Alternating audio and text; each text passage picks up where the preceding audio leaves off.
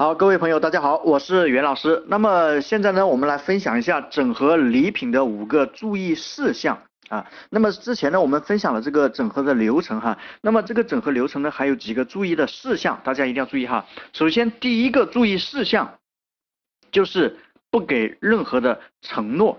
很多人呢，整合别人礼品的时候，把自己搞得很被动。怎么搞的呢？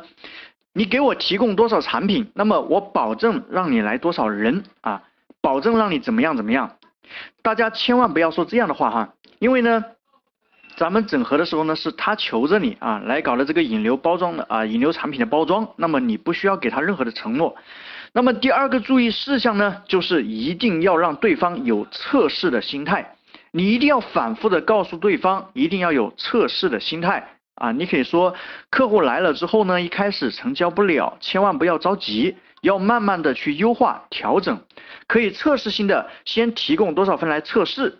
各位，你这样一讲的话呢，别人会感觉你更靠谱哈。那么第三个注意事项呢，就是要小规模测试，就是说你这次呢先不要提供太多，是吧？咱们先提供个五百份就可以了，我们先小规模的测试一下，如果效果好呢，再放大。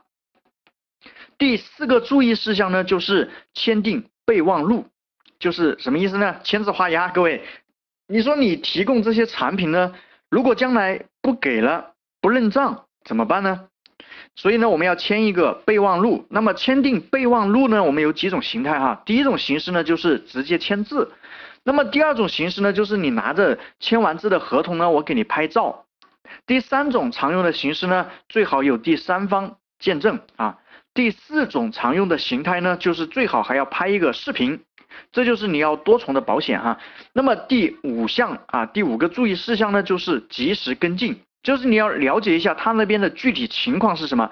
哪怕他在这次活动没有获得太大的价值呢，没有很多人过去呢，你要跟他进行沟通总结。这样的话，即使这个引流失败呢，关系还是存在的，下次还有更多合作的机会。各位记得千万不要做一锤子买卖。